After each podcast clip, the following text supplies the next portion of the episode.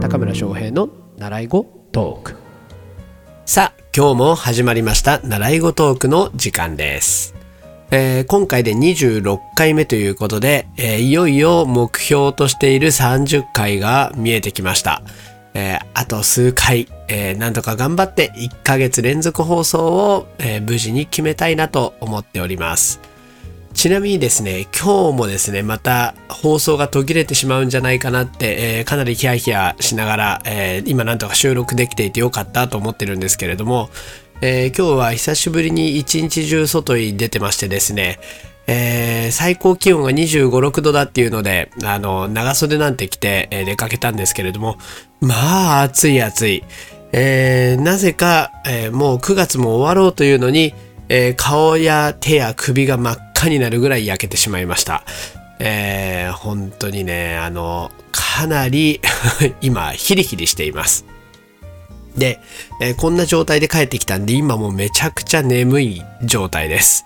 今、の、録音してるのが10時20分なんですけれども、えー今すぐにでも、え目を閉じれば寝てしまえそうな、え勢いでございます。ということで、えーまあこんな日もありますが、なんとか放送できて、えーよかったよかったと、えー思っております。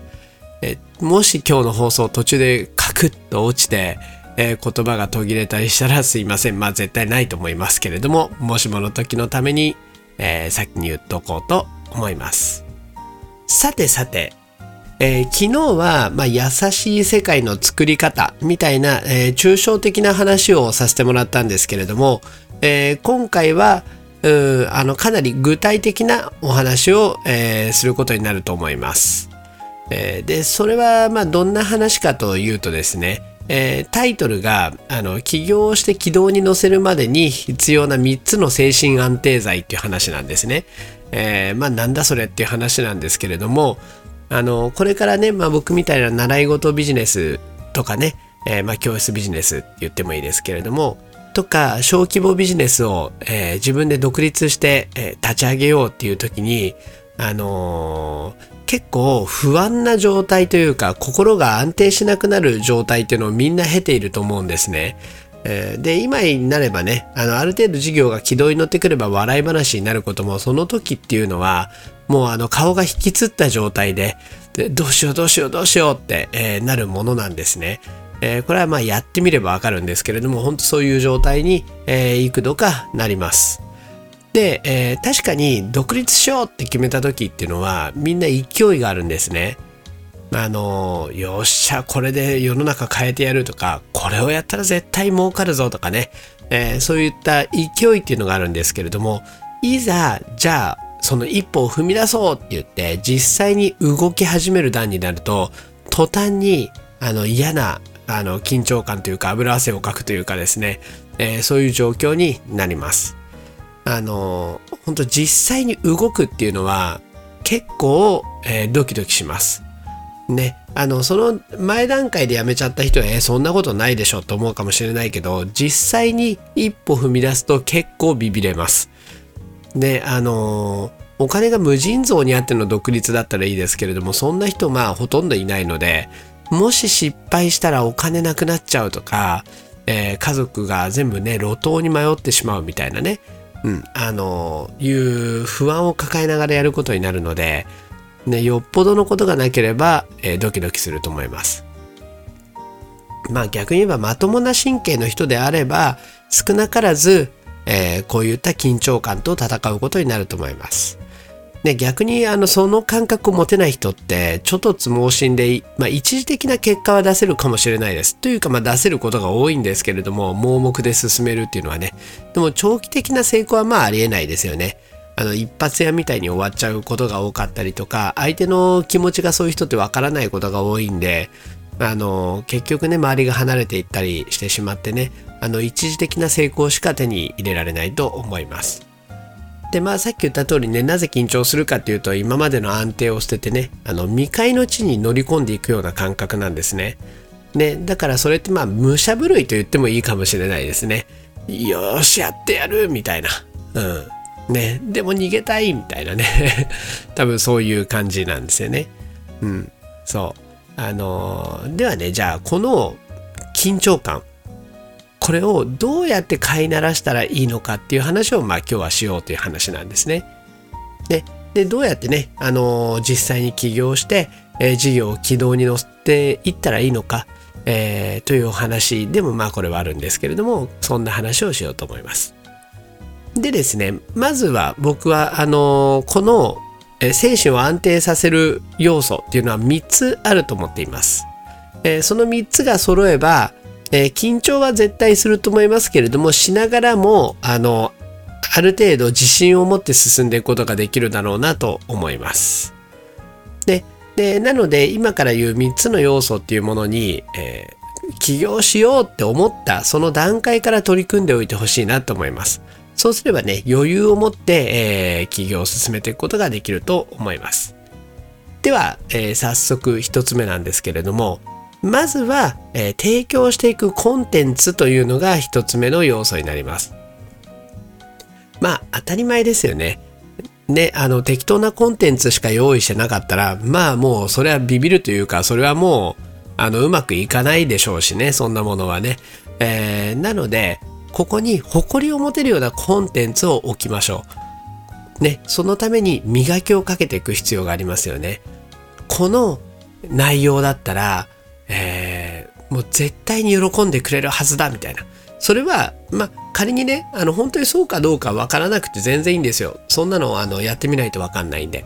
で、ただ、少なからず自分の頭で考えてる段階ではもうニヤニヤしちゃうような、いや、もうこれ、提供したらもう、あの有名になっちゃうなみたいなそういうニヤニヤできるような、えー、ところまで磨きをかけておきましょう。大体あのまああの仕事をね辞めて、え、起業しようなんていう時って半年ぐらいの時間は作ると思うんですよねそこまでに。なのでその間にもう自分がもう妄想するだけでもうニヤニヤニヤニヤしちゃうようなコンテンツを、えー、作りましょう。あの例えばまあ分かりやすい具体例で言うと、まあ、僕のような音楽教室であれば、えー、自分のところに来てくれたらどんなことが学べてその結果どんな未来につながるんですよっていうのを具体的に定めるということですね。ね。で、えー、それがですねあの最初の段階では絵空事かもしれないのでどんどんいろんなシミュレーションをしながらブラッシュアップしていって、えー、最終的に起業の段階ではかなりの精度で、え提供できるように、えしておくということです。まあ、もちろん、とはいえ、起業の段階で、え実際、あの、その、仕事を始めた段階で完璧である必要はないんですね。実際、そこにお客さんを流してみて、えー、これはダメだった、これは良かったっていうのをまたさらに磨いていく作業に入るので、その段階でできうる限りのということで、えー、問題ありません。ただ、それは妥協せずに、えー、徹底的に考えてください。で、なんでね、こんな当たり前っぽいことを言うかっていうと、実際問題、えー、カリキュラムすら存在しない教室ってたくさんあるんですね。行き当たりばったりというか。この俺が教えるんだから大丈夫だみたいなね、あの謎の自信みたいなものだったりね、えー、そういうことが結構あるんで、あの、あえて、えー、言っています。でもこれってやっぱりそのカリキュラムを堂々とこうあ明言できないっていうことはその教室を選ぶ理由にお客さん側からしたら全くならないんですよね。俺だからって言われたってその俺は何を教えてくれるんだって話であってでもちゃんとあの自分のところのコンテンツをしっかりと考えて発信してくれてる教室だったら選ぶ理由があるんですよね。世の中にはいろんなタイプの人間がいるんでえー、そのタイプの人たちが、あ、これは僕に合いそう。これは私には合わなさそう。みたいなものっていうのが、えー、やっぱりそのホームページなりの文章を読んでわかるんですよね。で、で、ちゃんとそこでこういうことをやりますっていうのをしっかりと明言できていれば、会う人は来てくれる。会わない人は来ないでくれる。ね、来るだけ、あの、お互い辛い時間になってしまうんで、でいうものをあのそこで、えー、自分に合う人たちを集めるという作業に絶対必要なんですね。えー、っていうのもあるので発信の質にも関わってくる部分なので、えー、ここはあのしっかりとあの考えて用意しておきましょう。そして次に、えー、2つ目の要素としてあるのが集客というものです。えーっとですね、教室ビジネスの人っていうのは、この、なんて言うんですかね、集客ってすごい疎いんですよね。あの、みんなどっかで良いものを提供してれば人は来るだろうとか、ね、あのまあ、芸術の世界だったら芸術の世界にそんなあの集客とかそんなものは関係ないと、えいうふうに思ってる人が多いような気がします。ね、なんとなく甘いというか、うん、あのいいものを提供してれば来るだろうっていう考えは結構あるような気がします。あとは結構適当に、まあ、あの広告でも打っといたら来るんだろうとか、えー、一番多い勘違いはチラシを配っておいたら来るだろうみたいなものがありますが、今時チラシを配って、えー、お客さんは来ません。これは本当に間違いなくって、えー、よっぽどコピーライティングとかに優れてるという自信があれば来ると思います。ただそういう人は今時チラシというメディアに、えー、そんなに全力を、えー、向けることはないと思います。あの集客っていうのはちゃんとロジックもあってね、そこに自分らしさをちゃんと表すことができれば、これはほほとんどもうサイエンスの話というか、科学的な話だと思うんですね。もう、あの、うまくやれば絶対来るんですね。でも、あの、そこを適当にやってしまうと、まあ、絶対に来ないんですね。なので、あの、こう、教室ビジネスを見ても、人がたくさん集まってる教室教室があるのに対して、カンコ鳥が鳴いている教室っていうのが、まあ大多数なんですけれどもね、えー、そういった状況になっているわけですね。ね、あのー、なのでね、こう、星の数ほど教室ってあるんですね。どの分野においても。ね、その中であなたを見つけてもらうというのが集客だということです。みんな、おのおのいいこと言ってんなって絶対思ってるんですね。自分のやってることって。なんだけど、それでも見つけてもらえなかったら意味がないんですよね。ね。で、しかもそれを訴求できなければいけないんですよね。チラシを配ったって来てくれないんですよね。見つけてくれたことにはなりますよね。チラシ渡したら。でも相手の目に入ってないんですね、それって。ね。なので、だからどんなにいいこととか相手に役に立つことを言っていても、ね、届かなければ意味がない。チラシだったら読ませなければ意味がない。それが集客のスキルなんですね。で、あの、まあ、ここまでの話で分かってもらえたと思うんですが、まあ、集客を学ぶということは、こう、こういったことでね、あの、必須なんですね。なので、えー、各メディアの使い方、広告の、えー、打ち方、効果的な打ち方って感じですかね。あとは、えー、コピーライティング、どういった文章が人に響くのか、ね、そういったことですよね。まあ、こういういろんな要素があるんですけれども、あのここを勉強して勉強して自信が出てくる段階になってくると、あの仮に、仮にですよ、現在やってる授業がダメになっちゃったとしても、あの、なんとか他のことでもう復活できるだろうっていう、あの、自信が湧いてきます。どんな授業でも、あの、ある程度の結果が出せるっていう自信が湧くぐらい集客力っていうのは重要なものなんですね。集客力がね身につくとあれなんですよ。仮に僕が今ギター教室が何かのね失敗で潰れてしまったとしてもあのまた新しい形で復活できるなって、えー、普通に今思えているんですね。それはここをやっぱり突き詰めて勉強してきたからあの持てる自信なんですけれども、えー、そういった風なねあの自信をつけるためにも集客というのを、え、学んでもらえたらなと思いますあ、ちなみに今言ってるこの3つの要素なんですけれども、ここから、あの、まあ、ちょっといつになるかわからないんですけれども、一つ一つ、あの、深掘りしていこうと思いますので、えー、ご安心ください。今は、あの、その、まあ、全体像を話してるだけなんですね。なので、あの、じゃあ集客実際どうしたらいいのよって思うと思うんですけれども、その話はちゃんと明日以降しますんでご安心ください。はい。えー、まあ、ちなみになんですけれども、この集客とかね、この次話す、あの、要素の話もそうなんですけれども、あの、みんなこういう部分を考えるのめんどくさいとか疲れるって思いがちなんですよね。でもそういったみんなが疲れるな、めんどくさいなと思う分野だからこそ、あの、そこを頑張れば頭一つ抜き出るとも言えるわけですよね。なのでね、あの、ぜひ、めんどくさがらずにやってもらえたらなと思います。やり始めるとめちゃくちゃ面白いですよ。こういうビジネス的な勉強って。ね、あのーやっぱりみんなその飲食だったらその腕、えー料理の味とかには興味あるかもしれないですけどね、そこってすごい後回しになっちゃう部分ですからね。ね、こういう部分からむしろ手をつけた方がいいんじゃないかなと思うぐらいすごい重要な部分だし、自分に自信をつけてくれるものになるので、えーぜひね、あのここは頭に入れといてもらえたらなと思います。ではですね、えー今回の3つ目、最後に、えー身につけておくと、起業に、えー起業するにあたって、えー精神安定剤になる要素っていう3つ目を言っておきますが、すいません、今日は結構噛みますね。あの、一日中紫外線の下にいて疲れてるのか、頭が回ってないんだと思います。はい。